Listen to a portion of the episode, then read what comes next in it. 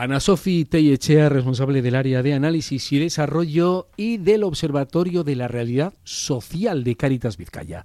Muy buenas tardes, Arrachaldeón. Vaya, Arrachaldeón, hoy. Primera colaboración en este curso 2023-2024 y además lo hace poniendo una fecha, la del martes 17 de octubre, Día Internacional para la Erradicación de la Pobreza. Recordando además que Cáritas Vizcaya forma parte de EAPN. Sí, EAPN es una, es una red eh, que agrupa a entidades que luchan contra la pobreza, sobre todo a entidades eh, pues de organizaciones no gubernamentales, entidades del tercer sector, le llamamos en Euskadi. ¿no? Es una red eh, europea, las siglas quieren decir European Anti-Poverty Network, que al final que es un trabajo en red contra, contra la pobreza. Y en el marco ese, pues Caritas Vizcaya, como una organización que también trabaja eh, en favor de las personas que están en situación de pobreza y, por lo tanto, por la erradicación, desde hace ya varios años, yo creo que ya más de una década, eh, formamos parte de EAPN Euskadi con otras, eh, pues muchas organizaciones hermanas en, este, en esta tarea. Y el 17 de octubre, para todas las, las organizaciones de la red y para la propia red, pues es eh, una fecha importante que lo que pretendemos es que sea importante también para la sociedad. ¿no? Es un, el día en el que reivindicamos eh, la necesidad o el objetivo o la aspiración de erradicar la pobreza en la humanidad. Ana Sofri, dibujamos la situación en estos momentos a partir de las últimas encuestas, los últimos mm. informes mm. que tenéis en Caritas Vizcaya y en la propia EAPN. Mm. Sí, bueno, lo que nos dice sobre todo, ah, recientemente salió la encuesta de pobreza y desigualdad social en Euskadi, ¿no?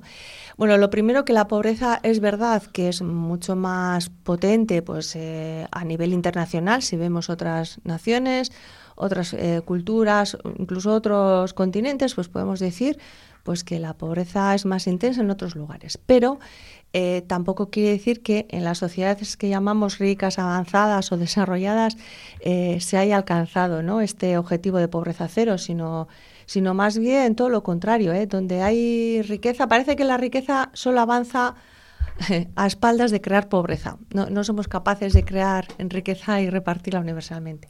En nuestro entorno hay pobreza, en Euskadi hay pobreza, en Vizcaya hay pobreza, en Bilbao hay pobreza, y cada uno en su barrio eh, y en su familia, eh, pues seguro que, que, tiene cerca esta, esta realidad, ¿no?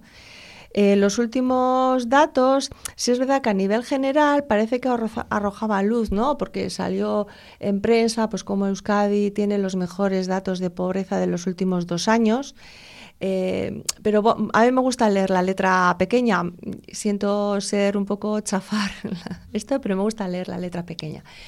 Es verdad que en los dos últimos años algo ha mejorado, pero es verdad que es, eh, no conseguimos remontar la crisis del 2008. Estamos hay más pobreza que el 2008. Lo que, lo que se generó en el 2008 no lo hemos eh, recuperado. Hemos remontado un poquito, pues la pandemia, un poquito. Eh, a nivel general, por ingresos, eh, la pobreza, por ejemplo, la más severa, sí ha reducido un poquito, pero aún así hay, te voy a dar el dato, cientos de miles de personas en pobreza grave.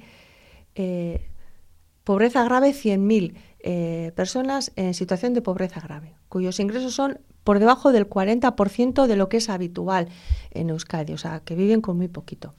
Y otras 422.000 están en riesgo de pobreza y exclusión social. Y luego tenemos 3.300 personas sin hogar, que hace poco también se han presentado los datos de personas sin hogar, que no son solo las que, las que duermen en la calle, sino también en, la que, los que están en servicios sociales o en proyectos que tenemos bien la administración pública o las entidades sociales. Algunas las vemos de calle, en la calle durmiendo a la noche, otras les vemos en la calle a lo largo del día y otras muchas pues están en, en centros de día o en albergues. No es todo lo que, todo lo que vemos el sinogarismo. Eh, bueno, pues son unos, datos que, son como para hacer nuestro lema de, que tenemos todavía eh, lejos el objetivo de pobreza cero ¿no? Eh, en Euskadi. Y en el 2023 ha pasado otra cosa. No solamente que se ha estabilizado. En Vizcaya tenemos la misma indicador de pobreza que hace dos años. O sea, ni ha subido ni ha bajado. los mismos por ingresos. En algunas zonas ha empeorado, luego se mantiene, la margen izquierda se mantiene, pero creo recordar que la zona costera, Guechos, estaba en algunas zonas, incluso hay más pobreza, se ha extendido. Con lo cual hay que hacer, no hay que fiarse tanto de las medias, sino ir un poco a zonas, ¿no? Pero lo que tenemos en el 2023 es que los precios de, de, las, de, los productos de necesidades básicas, los precios de consumo, han subido un 10%. Entonces, se estabilizan los ingresos, hay un poco menos de ingresos en la sociedad euskaldun y sobre todo en Vizcaya, y además eh, a los precios a los que, tiene que los tenemos que hacer frente con los mismos o menos ingresos que, hace un par de años han subido. Los que analizamos la pobreza siempre decimos, bueno, es, y es difícil ¿eh? trasladar a la población. ¿Hay más pobreza? No, porque es difícil de medir. Por ingresos se estabiliza y en algunas zonas la gente tiene menos ingresos que hace dos años. Pero además, para medir la pobreza, cada vez somos más voces las que estamos diciendo que no solo hay que medir los ingresos, sino hay que medir con esos ingresos a qué hay que hacer frente. Con lo cual hay que medir los gastos. ¿A qué tengo que hacer frente con mis 400 euros al mes, que son los mismos que hace dos años? Pero la vida ha subido, ¿no? Entonces, bueno, en el 2023 sí que nos deja ese rastro eh, de, de más gente con los mismos o menos ingresos para hacer frente a una vida que es un 10% más cara. Y esto pues lo que nos, bueno, pues nos hace eh, reivindicar y salir mañana con fuerza eh, pues poniendo encima de la mesa esta realidad que por otra parte es muy invisibilizada, ¿no? Es una realidad invisibilizada, que esta es una realidad paralela que tenemos, que coexiste con la otra realidad que es pues económicamente un poco mejor, por pues decirlo de una manera. Sí, es un tema de la desigualdad. Eh, hay, hay más distancia. Los que más han perdido es el 10% de la población que menos ya tenía antes, ¿no? Y mm, pues es que estadísticamente, yo como soy socióloga ya siento hablar solo de porcentajes, ¿eh? pero es verdad que una mayoría, pues según lo que veas, si ves solo exclusión y los problemas de los que estamos siempre decimos en quilicolo, no, no es que nos vaya muy bien, no es que muy mal, pero tampoco el, agua nos está mojando los pies. ¿no? Eh, si tenemos en cuenta eso también como una situación de precariedad, pues bueno, digamos que a los que les va bien, bien, bien, bien, bien, bien, que vivimos seguros y seguras, 60-70% de la población. A los que junta, si metemos ahí a los que, bueno, tampoco vamos a decir que, bueno, ahí vamos, aunque con los pies mojaditos, pero ahí vamos, eh, pues podemos llegar a un 80. El informe de gobierno vasco yo creo que es demasiado optimista, dice que al 90% de la población vasca está en situación de no pobreza. Bueno, pues igual virando las situaciones más graves, ¿no? Pero hay en ese 90% de personas y familias que también lo están pasando mal, por lo que decimos también de los precios. ¿Con qué quiero decir con esto? Pues que es una realidad pues que a la gran mayoría, por decir así, pues eh, no le afecta, aunque cada vez nos está afectando a más personas. Y hay una situación de, bueno, mm, hasta que no nos toque un poco a, todas las personas, eh, ¿qué vamos a hacer con las políticas? Y suele pasar también que cuando las políticas, una, una de ellas es la de la RGI, pero digamos las pensiones, las no los sueldos, el salario mínimo, ¿no? Eh, no, solamente es lo, eh, las, las, ayudas sociales, también es los salarios, que son los ingresos de las familias. Que cuando, eh, cuando esto toca a una mayoría social que puede tener alguna influencia política, que puede votar y que puede influir en los resultados electorales, bueno, pues las políticas van haciendo digamos, concesiones, ¿no? Pues que, está muy bien, que es lo que hay que hacer, ¿no? Hay que reivindicar para que la política atienda a tu necesidad. Entonces, eh, vamos eh, cubriendo, digamos, las reivindicaciones de esta mayoría que tiene influencia para votar y vamos incorporando en las políticas esas necesidades, pero luego las familias que están peor, que tienen menos voz, que igual no votan, no están muy desincentivadas en el voto, pues esas reivindicaciones son más difíciles de, incorporar en las políticas. Entonces, bueno, pues este juego de, de cómo funciona la sociedad hace que la realidad de las que están peor, peor, peor, pues está invisibilizado. En el tiempo, las entidades sociales eh, exigís eh, unas prestaciones sociales y una RGI que acaben con la pobreza. ¿En qué momento estamos con la nueva RGI aquí en el País Vasco? Bueno, pues estamos en momento de transición. Tenemos aprobada en el, 22 de diciembre se aprobó eh, la ley de RGI y para la inclusión para Euskadi. Eh, hay un paso importante que, también se ha producido en medio y es que si, si no la población recordará que en el 2020 se aprobó el ingreso mínimo vital a nivel estatal, que es como una RGI, una ayuda social que lo da el Estado un suelo básico para todo, de, gestionado de, con las mismas condiciones y con los mismos requisitos para todo el Estado. Y depende del Ministerio de Asuntos Sociales pues de Madrid, es estatal. Eso ha, ha tenido que articularse y eh, hacer el engranaje con una RGI autonómica vasca para eso es, ha habido un tiempo en el que se han generado la transferencia de la gestión del IMV para hacerlo fácil, para la ANVIDE que gestiona la RGI, gestione también el ingreso mínimo vital y no marear a la gente, tienes que ir a esta ventanilla o la otra. Eso es un, eso es un, proceso complicado. Y en este momento estamos con que la ley del 2020 ya organiza eso, ¿no? Como la ANVIDE va a gestionar intentando que sea fácil, eso esperemos, las dos, las dos prestaciones. Y además en la RGI hay cambios un poco para proteger, eh, hemos reivindicado muchas veces las familias monomarentales, ¿no? Pues bueno, mm, eh, cubrir a las familias que tienen hijos e hijos a cargo para que la pobreza infantil, a ver si le podemos poner un poco de parche también. Dicen que agilizar, y eso esperemos, eh, la tramitación que sea accesible, que sea fácil, una reivindicación que las entidades sociales hemos hecho, ¿no? Que sea clara, porque a veces es muy engorroso todo este tema de la RGI. Bueno, pues alguna serie de cambios que están llamados a proteger a más población y eh, a la infancia y que sea ágil y además que se lleve bien con el ingreso mínimo vital. Bueno, esos son los. Luego ya veremos la puesta en práctica. Y ahora estamos esperando a que se, se articule el decreto que va a concretar un poco eso cómo se va a hacer.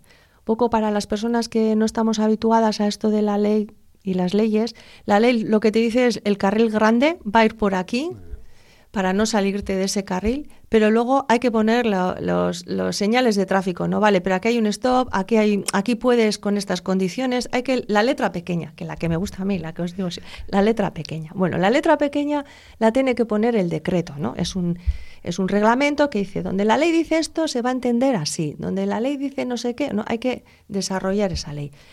Hay un borrador y se tiene que articular. Lo que nos dice el gobierno es que para noviembre, para finales de este año, tiene que estar todo bien alicatado, todo bien ordenado, para que, eh, yo entiendo que para que el, año que viene pues comience la RGI, que algunas cosas ya se están, ya se están aplicando, pues ya para que se aplique la letra pequeña. En ese punto estamos. Desde las entidades sociales, pues con ganas de tener información, porque las personas nos llegan un poco desorientadas todavía, tenemos que ver un poco ese decreto, en qué consiste. Las personas pues están preocupadas de qué pasa, qué va a pasar, se me va a quitar a mí la RGI o no, me han suspendido, no sé muy bien por qué me han suspendido. Bueno, estamos un poco ahí intentando dar un poco de paz y acompañamiento y esperando un poco el despliegue, porque ah, también tenemos la experiencia y, y sabemos que una cosa es lo que dice la letra de la ley y luego lo que pasa en la aplicación práctica, ¿no? Lo que llamamos las incidencias, que luego la gente pues eh, le pasa que, que el sistema igual no funciona bien, que no hay mucha claridad con los papeles, que yo le paso un documento pero no es el que me ha pedido, o sea, luego que eso se lleve a la práctica y que sea eficaz para las personas, pues para la mayoría a veces sí lo suele ser, pero siempre hay una minoría, como siempre, que lo tiene más difícil, que tiene un montón de problemas acumulados, que tiene un montón de preocupaciones y que pues a veces se le hace bola todo este asunto. ¿no? Y del manifiesto de mañana. Mm. Sí, mañana se va a hacer una rueda de prensa a las diez y media en el edificio de, de la Bolsa. Nosotros como EAPN vamos a hacer la, el comunicado y la rueda de prensa y luego tenemos un hashtag Pobreza Cero, que es el que queremos que aparezca, bueno, pues va a estar en todas las web, en todas las webs de las, de las redes, en las, bueno, queremos que, que este mensaje de pobreza cero como, un, como una meta, sabemos que no es pasado mañana, pero no perder esa, esa, esa utopía ¿no? de trabajar. Parece que hemos perdido y nos hemos eh, bueno, pues ya hemos eh, dicho que bueno, pues que la pobreza es algo que ha existido siempre y, se, va a existir. Bueno, pues no perdernos como una humanidad, pues esa aspiración a pobreza cero, ¿no? Pero luego hay unas cuestiones concretas, ¿eh? Como ya APN decimos, como a tres plazos. A medio plazo, pues que esto que os cuento de la RGI, el ingreso mínimo vital, pues las pensiones, el salario mínimo, bueno, pues lo que tenemos ahora mismo para luchar contra la pobreza se articule, se articule bien, llega a la gente, sea eficaz, midamos lo que es eficaz, midamos lo que no funciona para proponer cambios, bueno, estar un poco en el tajo de, de lo que ya tenemos ahora, ¿no? A ver si funciona, si no funciona y que llega a la gente. Por otro lado, no tenemos que olvidar que dentro de los objetivos de desarrollo sostenible, a los que Euskadi, eh, las diputaciones y también muchos municipios se han sumado a los objetivos de desarrollo sostenible, el primero de ellos, el primer objetivo, que dicho de paso, pues Caritas Euskadi, eh, Caritas Vizcaya en este caso, también estamos eh, dentro del grupo que lidera y que vela por ese objetivo. El primero es la erradicación de la pobreza, pobreza cero. ¿no? Y dentro de ese marco de objetivo de desarrollo sostenible, pues eh, a medio plazo sería cumplir con los objetivos de eh, reducir pobreza a la mitad, que es el objetivo que como Euskadi en ese marco pues nos hemos planteado, ¿no? Pues que para el 2030, que ya vamos un poco ajustaditos, pues reducir la pobreza en Euskadi a la mitad. Se puede ser una hoja de ruta pues interesante que articule los esfuerzos como sociedad. Y luego a medio a largo plazo ya decir, no quedarnos con la mitad, ¿no? Seguir avanzando para irnos acercando lo más posible a este hashtag pobreza, pobreza cero, ¿no? Esa es la hoja de ruta que proponemos como EAPN. ¿Qué llamado nos dejas, Ana Sofi? Bueno, yo el, el reivindicar como aspiración social esta erradicación de la pobreza. Luego se puede materializar en un grado o en otro, ¿no? Pero así como tenemos como utopía, pues el desarrollo económico, eh, ahora mismo ya empezamos con objetivos de sostenibilidad ambiental que van muy de la mano, ¿eh? Lo que nos hace, lo que destruye el planeta es lo que genera pobreza también. Entonces, eh, así como tenemos grandes, ¿no? El desarrollo tecnológico, la innovación, tenemos muchas utopías, muchos, muchas hojas de ruta a, cuestiones de pues muy de largo alcance y que vamos hacia allá, ¿no? Bueno, pues que en ese hacia allá, eh, eh, como humanidad, eh, deberíamos de tenerlo también que eso solo será posible o solo será éticamente planteable si además nos planteamos que todo ello nos lleve a la pobreza cero, ¿no? a un desarrollo humano integral, no tanto a un desarrollo tecnológico, económico por encima de las personas y del planeta. Con lo cual yo, con reivindicar que como humanidad mantengamos la aspiración de la pobreza cero, como, como guía que nos oriente el resto de aspiraciones humanas, ahí queda. Ana Sofi Echea, desde el Observatorio de la Realidad Social de Cáritas Vizcaya, desde el área de análisis y desarrollo. Muchas gracias, muy buenas tardes. Arrachaldeón. Arrachaldeón, Gustío.